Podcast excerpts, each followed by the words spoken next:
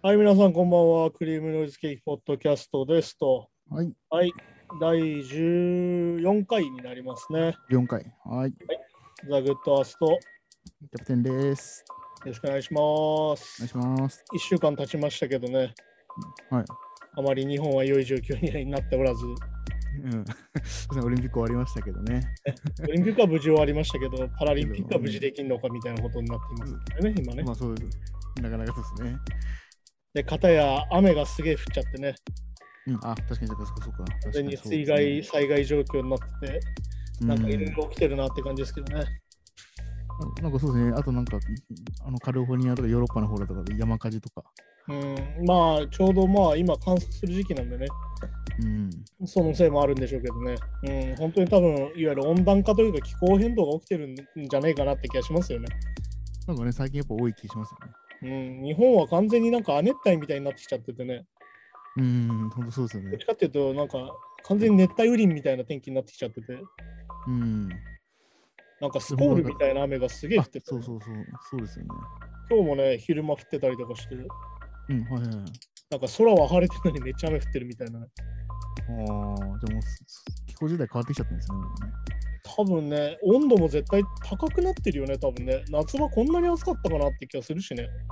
うん、確かに確かに。うん。だってそれこそなんかね、インドネシアとかそれぐらいの感じのなっちゃってるよね、気候がね、感じとして。もうなんかこう、なんか特定の場所だけ暑いとかじゃなくて、なんか日本全体がもう暑いじゃないですか、ね。ね。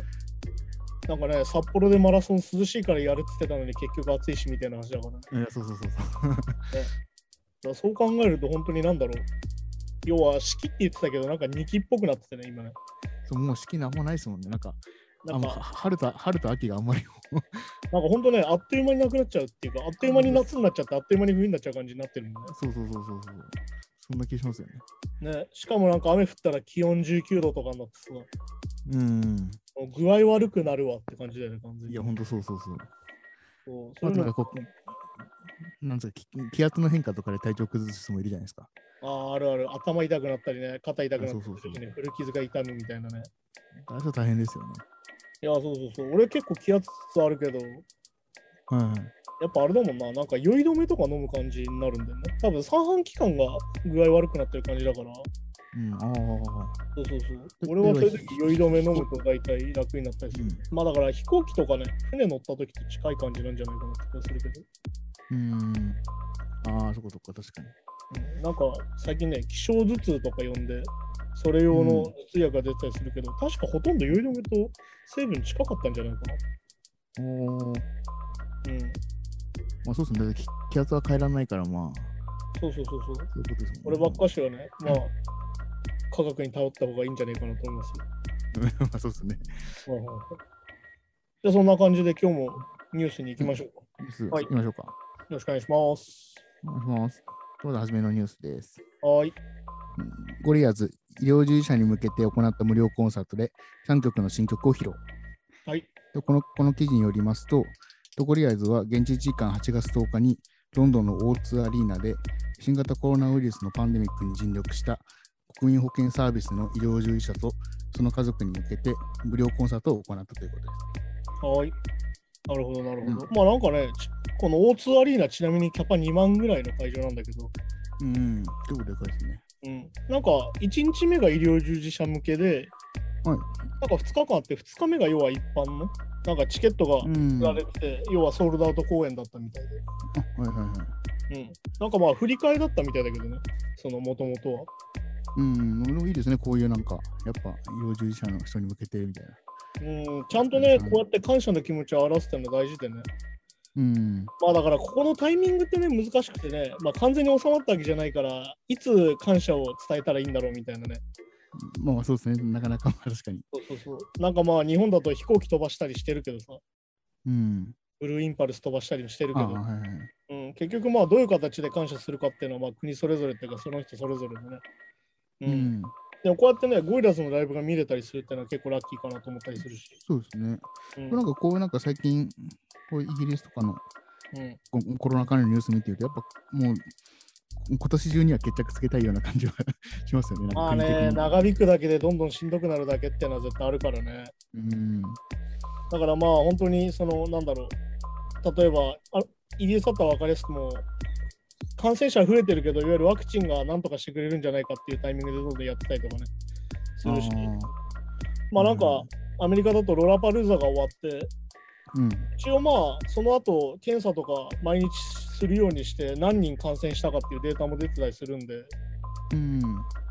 でもやっぱりその先週も言ってたやっぱブレイクスルー感染っていうのが結構やっぱ問題ではいはいはい。ワクチン打っててもやっぱかかったりするんだけど、でもやっぱりね、うん見てると重症化っていうのはかなり避けれるみたいだから、うんまあそうですよね。うん。やっぱひとまずって感じなんだろうね、多分ね。うん。確かに。だからまあ、要は日本だとちょっとそのまあ、ベッドが足んなくてとか結局だからそこはうん。問題にはなってるけど、イギリスはまあ、多少は余裕あるんですかね。まあ余裕はあるかないかってさ、多分ないはないんだろうけど、確実に要は減ってきてて、うん。いわゆる頭打ちにはなってるんだろうね。だからその、結局新規感染者とワクチンの接種のパーセントの割合として、うん。この調子なら減るだろうっていうので、一応見見込んでやってるから、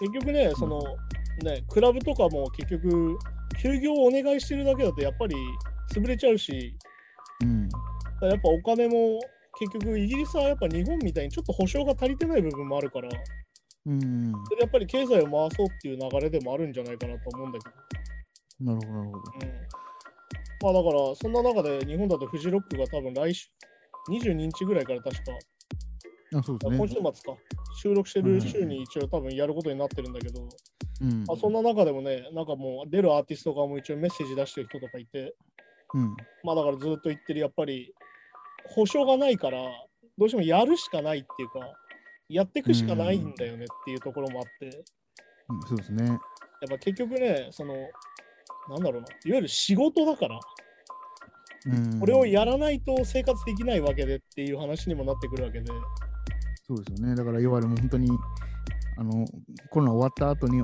私も自由にライブやっていいですよって時に、もう全員ボロボロだったらできないですからね。そうそう、っていうのはやっぱあるんだよね。で、まあそんな中、多分フジロックのアカウント、ツイッターかインスタかな？なんかアカウント見てたら、やっぱり出演者全員 PCR してて、うん。その中でやっぱり陽性者が見つかったりしてるわけですよ。うん。ああ、そうそれでやっぱ何組かキャンセルになったりしてるから、そうそうか。そうそうやっぱそう考えるとね、やっぱ無症状の人がかなりいるってことなんだよね、やっぱね。うん。まあそうですよね。そう。で、やっぱコロナの怖いのはやっぱり無症状だから、無症状で広げちゃうっていうのがやっぱ一番の問題だからさ。うん。ってなってくるとね、もうどうしようもないじゃん。本人も気づいてないわけだから。あそうですね。まあ、どうしてもまあ、でも、しかもまあ、日本みたいに人口密度多い国だと、それはそうなりますよねって感じですよ。まあだから対策としてはやっぱり PCR 検査とか抗原検査をとにかく毎日やってチェックするしかないわけで、うん。結局ね、その発症までも何日かあるわけだから、あはいはい。かかってから3日前ぐらいにならないと PCR だと反応出ないみたいだし、うん。ってなっちゃうとね、もうどうしようもないから、とにかくたくさん検査して、隔離していくっていうパターンしかないわけだからね。やっぱ1年間こうやってやってきた感じだと。だからやっぱ日本は今まだ PCR 有料だったりするから、そうですね。フジロックだとまあなんだっけな、あの、その、会場の周りの人たち、いうんわゆるその中で働くスタッフとかにも全員 PCR 検査してて、うん。ほうほうほうほう。一応感染のいわゆるそのガイドライン的なのを自分たちで作ってね、やってるみたいで。うん。まあだから単純に中止しろって言われて中止すりゃいいってもんでもない感じだからやっぱ見てると。まあまあまあ、そうそうですよね。そうだからやっぱその人たちの生活もあるし、うん。だからやっぱフジロックの周りのさ、いわゆる越後ユーザーのさ、いわゆる旅館とかさ、うん民宿みたいなところにもやっぱりお金が落ちていくわけだから、うん。まあ確かに確かに。そう、そういうのを考えるとね、やっぱりちゃんとそこでバランス取っていかなきゃいけないんだよね、やっぱりね。だからそこに対してね、やっぱ日本はちょっと薄いよなって意識がね。保証がまあそうですよね。うん、まあだから前も話したけど、やっぱり行動制限っていうものに対してのさ、意識もやっぱ日本って低くてさ、うん。やっぱ行動制限ってなったら本来なんで制限されなきゃいけないんだよって文句が出なきゃいけないんだけど、やっぱ国が言ってるからって結構みんなちゃんと従ってるじゃない？まあそうですね。強制力ない割には確かそうそうそう、従ってて、で、結果あれじゃん、なんか、なんだろうな、路上飲みしてる奴らを叩くみたいになっちゃってるわけじうんなだから結局やっぱ日本ってどっちかってモラルに訴えかける感じになっちゃってるから、確かにそうですね。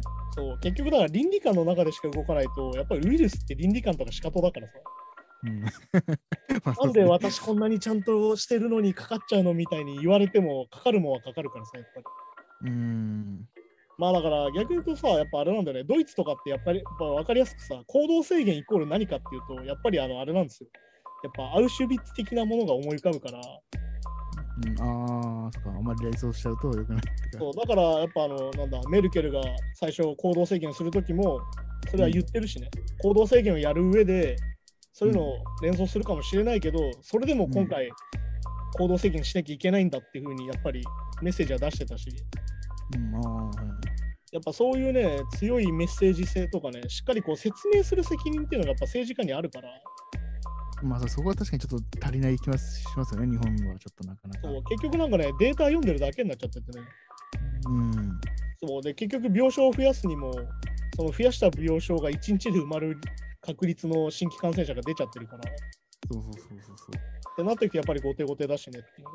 で、まあ PCR 拡充にもなってないしっていうことなんで。なんか緊緊急事態宣言とかも、だから、これをやることによって、こうなって病床がふ余裕ができてなんとかでとか、道筋は言ってないですもんね。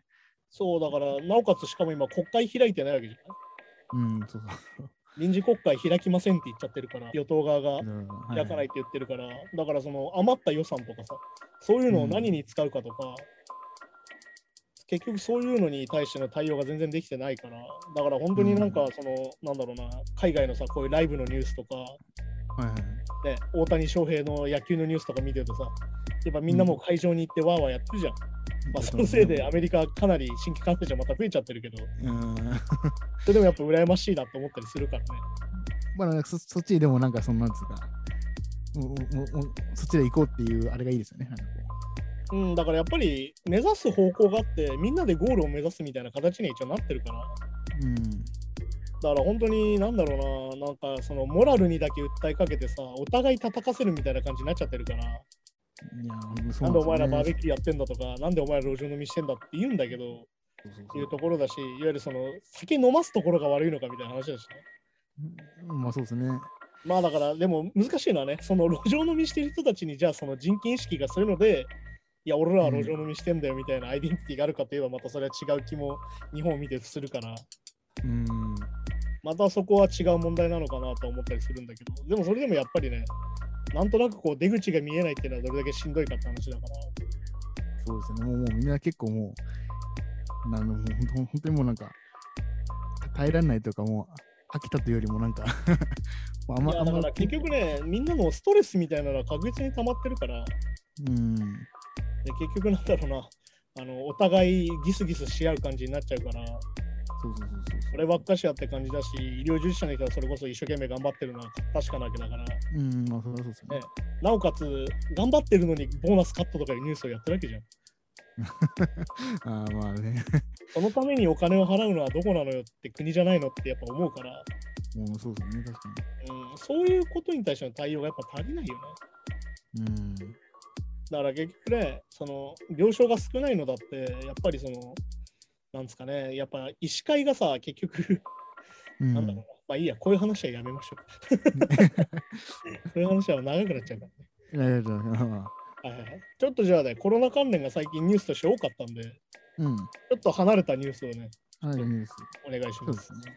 はい。いきます。はい。ブリンク182のトラビス・バーカー、2008年の飛行機事故以来初めて飛行機に乗ったことが明らかにと。でこの記事によりますと、2008年の9月、彼を含む6人が乗った小型飛行機が離陸に失敗し炎上。操縦士、副操縦士、アシスタントとセキュリティガードの4人が死亡し、トラビスと DJM は重傷を負っていると。で彼は11週にわたって入院して、皮膚移植手術を含む26もの手術を行っていて、以降、飛行機のフライトを断っていましたと。まあ、このね、事故のニュース自体が結構、その時話題になって、うん。まあなんだ、この中でだから生き残ったのがトラビス自身と、うんなんだっけアダム・ゴールドスタインか、DJM だけなんだよね、結局。うん。で、まあ、彼ら2人はその離陸失敗して脱出したんだけど、はい。で、まあ実際その助けに行ったらしいんだよね。そのうん。操縦士たちを。だけど結局助けらんなくてっていうので、やっぱかなりトラウマを負ったみたいで、まあまあ、そうですよね。まあしかもこれ飛行機事故だからさ、はい。結局移動が飛行機っていうのが絶対出てきちゃうんだよね。うん。で結局トラビス自身もいわゆるツアーに出る出るときにアメリカ国内は全部車で移動するとか、うん、ああ、はいはい。そういうことをして対処してたんだけどうん。結局このアダム・ゴールドステインの方は1年経たないぐらいかな確か薬物中毒で亡くなっちゃってるんだよね。ああ、なるほど。でしかもこうヘロインとか確かコカインとかの過剰摂取で結局なんか、うんまあだからそのトラウマで完全に眠れなくなっちゃってたみたいな。まあそうです。で、まあ6人中4人がまあ亡くなっちゃってるわけですからね。そうそうだから結局自分たちしか生き残れなかったっていうのはかなりあって。しかもまあセキュリティとか自分たちのスタッフだからね、要はね。うん。そうですね。で多分その操縦士も結局自分たちのチャーター機だから完全に要は知り合いが死んじゃってるからね、目の前で。そういうことですよね。うん。いやーだから結局この中でね、だからトラビスが多分飛行機に乗ろうっていう気持ちになったっていうのが多分でかくて、2011年に催眠療法とかも受けてんだよね、彼は。うん、ああ、トラビスなんかあれですね。うんうんそれでもやっぱりうまくいかなかったりしてたみたいだから、おーやっぱ結構そうなってますね。やっぱそういう。いやーまあだから一回そういう目にあるとなかなかって感じだよね。だから、なんだろう、例えばさ、戦争に行った人たちがやっぱフラッシュバックを起こすって言うじゃん。あ、P、PTSD みたいなやつですか、ね。そうそうそう。多分そういうものに近いものだから、ああ、まあそうですよね。そうそうそう。だから、なんだろう、有名な話だとさ、あのプライベート・ライアンって映画があるじゃん。うん、はい。スピルバーグの。でスピルバーグはできるだけリアルに、その、ノルマンディー上陸作戦を描こうってことで、うん。かなりリアリティを持って作ったんだよね。おお。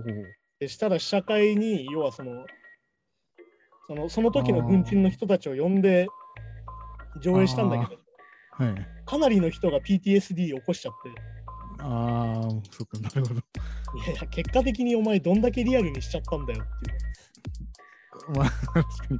まあまあ、しまあ、ある意味リアルな証明はされたのかもしれないけど。そうそうそう。だからなんか、その時のね、スピルバーグがインタビューでこう再現できなかったのは匂いだけだみたいなあ話をしてるわけで、だからやっぱトラウマになっちゃうと簡単にはね、あ、ねそうなんですね。できないんだろうなって思うし、まあだから、トラビス自身はね、最近だとあのマシンガン・ケリーとか、うん。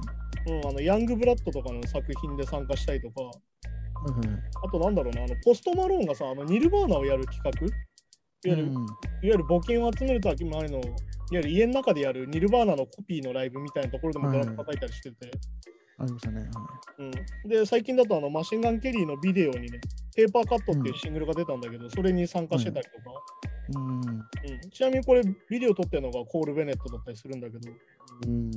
らこのトラビス自身はね、どんどんこう活動的になってて、うん。だからまあ言うたら多分あれなんだよね、その90年代リバイバルの仕掛け人みたいな人に今多分なってるんだよね。はいはいはいはい。でまあこのさっき言ったマシンガン・ケリーのこのペーパーカットっていう曲自体が完全に90年代オルタナな曲になってるし、うん。その PV の内容も完全に90年代オルタナな作りになってて、そうですね。多分これいろんな元ネタ探したらいろんなもん出てくるんだろうなって感じの作品になっててね。うん。うん、だからなんか単純に俺は思ったのはだから、ナインチェンズのスターファッカーとか、あとなんだろうな、スマパンのね、曲とかでも、あ、こういう PV あったなみたいな感じにはなっててね。うん、なんかそこら辺の元ネタ探しも見てたら楽しい感じになってて。だからもう、ある意味90年代リバイバルと言いながら完全に90年代の人がかかってるって感じなんだよね。ああ、まあそうですね。自分たちの青春の時代が。そうだからまあ、言うたらこの、なんだろうな、トラビス自身がそのエミネムのドラムとかを叩き叩いたりとか、うん。あ、えーあと自分がやってるグループでラップが入ってるグループがあったりとか、そういうので、まあ、もともとヒップホップにかなり近づいてはいたんだけど。もうだからそれが完全に今はね、その、まあでも今難しいよね。シンガーとラッパーの境目がほとんどなくなってて、うん。ね、なんかポストマローンはラッパーなのかとかさ、ああ、まあまあまあまあ。ずっと言ってるけど で、あとまあ、うまく言ったらエド・シーランの方が、シンガーって言ってるけど、韻は踏んでるぞみたいなさ、にああ、なるほど。そういうのだったりとかしてて、本当になんかまあ、ラッパーとシンガーの境目もなくなってきたから、まあ、そうですね、確かでね、マシンガンキリーとか出てきた頃は完全にラッパーな感じだったのが、今完全にもううんシンガーになっちゃってるし。に。そうですね、確かに。で、まあ、ポストマローンとかマシンガンキリーもそうだけど、もともとバンドやってたりしててね、そこのなんか境目も今完全にないから、だなるほど、なるほど。から本当に多分、90年代のオルタナティブを聴きながら、本当に多分エミネムとかも同時期に聴いて、2000年でね。うん。で、大人になってきたっていう世代が出てきたってことなんじゃねえかなってことだと思うんだけど、その辺なんか変にジャンル分けせずに聞いてきた世代ってことですかね。多分そういうことだと思うよね。だから、エモラップみたいなジャンルで言われてたけど、ある意味その世界観的にはニルバーナとかの歌詞の世界観に近いわけで、おーそう、だからある意味本当のボーダレスが来てるんじゃないかなっていうね。あもちろんそうですね。だから、ネットで全部知ってみたいな世代ですもんね、多分。そうそうそう、だから検索しちゃえば何でも出てくるし、うん。だから前も話したけど、本当に時代性がなくなってる感じではあるんだけその曲が古い曲なのか、ど、うん、いや80年代なのか90年代の曲なのかとか、も意識意識せずにかっこよかったら聞いてっそうそうそうそうそう。ていう感じですよね、多分ね。だからなんだろうな、ある意味そのジャミロクアイとかさ、あのレニー・クラビッツとかここ70年代の音楽をかやってて90年代でかっけえみたいな。再評価みたいな流れとは今回なんかまた違うのかなっていう気もちょっとするし、まあそうそうですね、多分多分。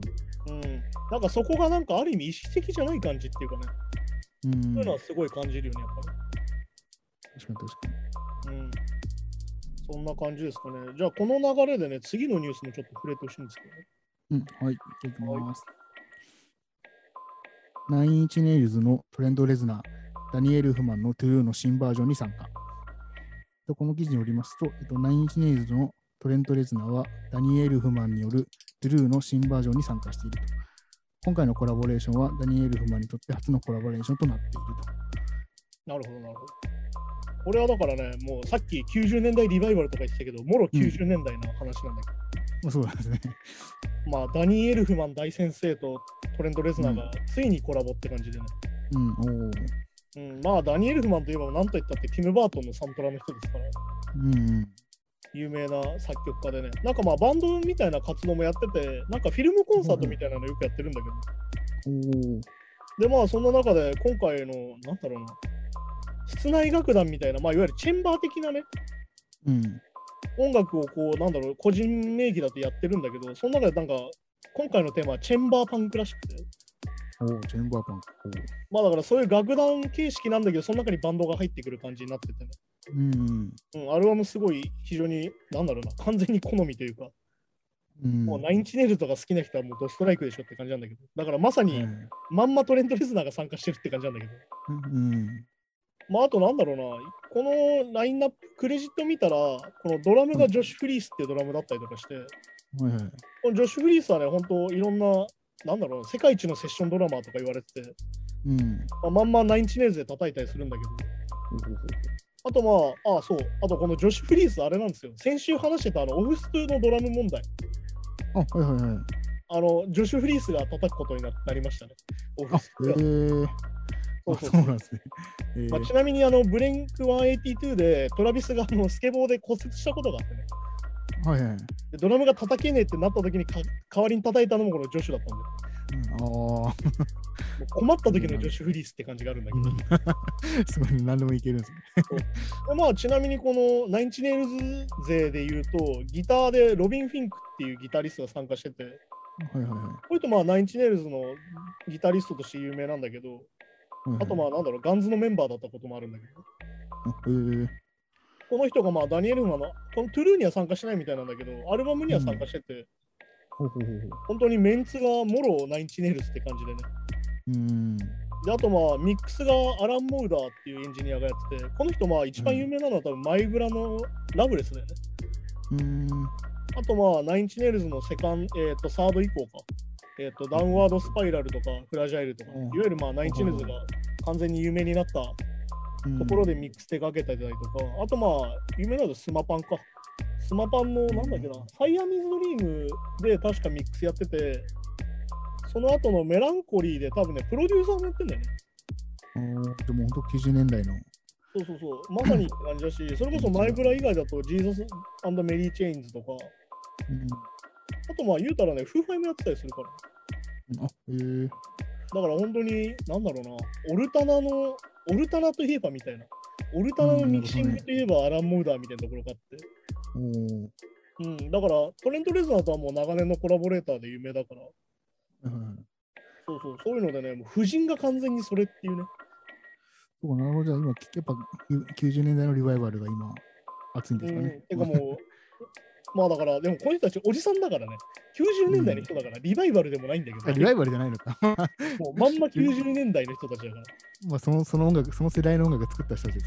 そうそうだからまあ、なんだろう、オリジネーターですから。そうですよね。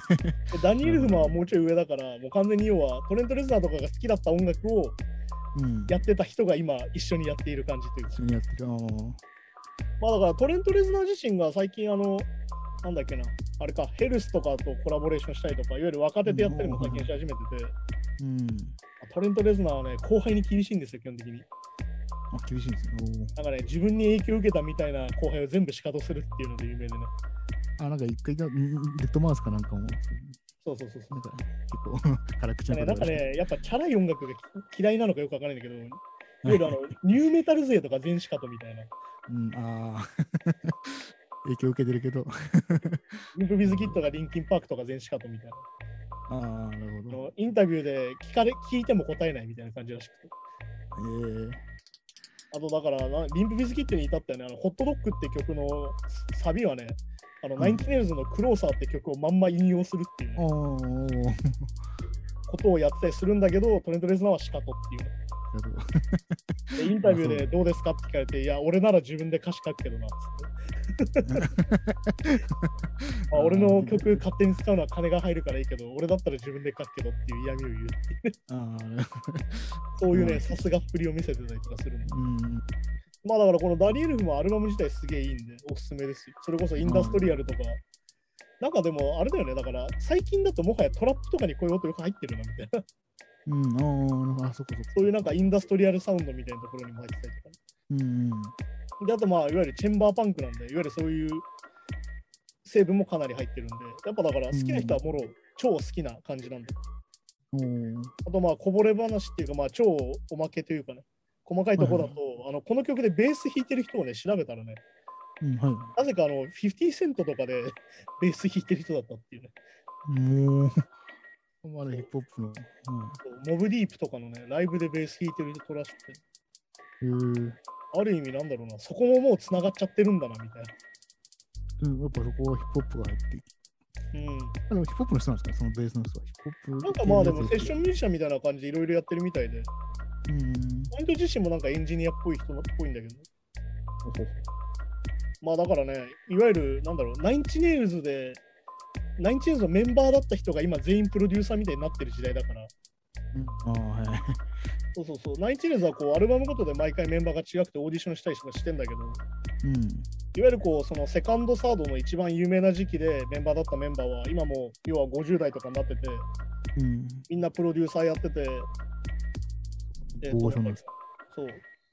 なんかベースやってたダニエル・ローナーって人は今、ホラー映画とかのサントラうん。大体この人なんでね、アクションホラーみたいな、いわゆるバイオハザード。とか、へえはいはいはい。そういうののサントラをこの人がやってたりとか、もう完全にもうその人たちの配下って感じで、あまあだから本当に ナインチネイルズをやってた人たちが今いろんな、なんだろう、ゲームだったりとか、ホラー映画だったりとか、いろんなものの、まあ言うたらサウンド的にはオリジネーターだったわけだけど、ーうん。そういうのをやってるんだなっていう時代に入ってて、だからもうある意味一周したんだろうね。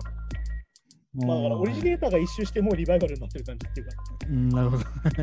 でこの人たち自身はずっとやってることは一緒なので、うん。いろんな要素が追加されてる中でもやっぱやってることは一緒って感じがするから、はいはいはいやっぱそういう感じでね、やっぱその、なんだろうな、リバイバル、リバイバル言ってたけど、ついに一週間っていうか、なんか、なんかご本人登場みたいな。そう完全にそんな感じだよね。もうてか、完全にご本人登場だもんね、これね。うん、なんかそういう。うん、だからそういうところもあってね。まあだから、これミクシングやってるアラン・モーダー自体はね、もう今若手のもやってて、キラーズとかもやったりするから、うん。うん、本当にこの人に頼みたいっていうね、ミックスダメン頼むって言ったら多分第第一に上がる人なんだろうね、今のね。ああ、そうですよね。ぐらいになってる人だから、まあだからこの、ある意味このダニエル・フマンの夫人っていうのはある意味最強なんじゃねえかなって感じは俺はするけど、ある意味アベンジャーズ的な、なんかそうですね、そそそんな感じしますね。ヒーロー集合的なね、うんはいはいはい。的な感じになってるなと思いますね。そうですね、こうなんかみんなでこう大きいプロダクションやるみたいなね。そうそうそう、だからやっぱりさ、なんだろうな、そうですよね。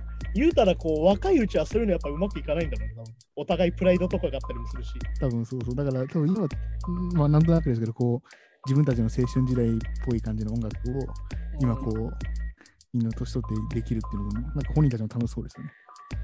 まあなんだろうな、でもそれだと多分さ、どっちかというとコピーバンド的そうマインドになっちゃうから、多分あの、彼ら的にはさ、そういう年代的なものはないからさ、要はずっと好きなものやってる感じになってるから、ああ、まあそっかそっか。別にそっ意識はしてないか。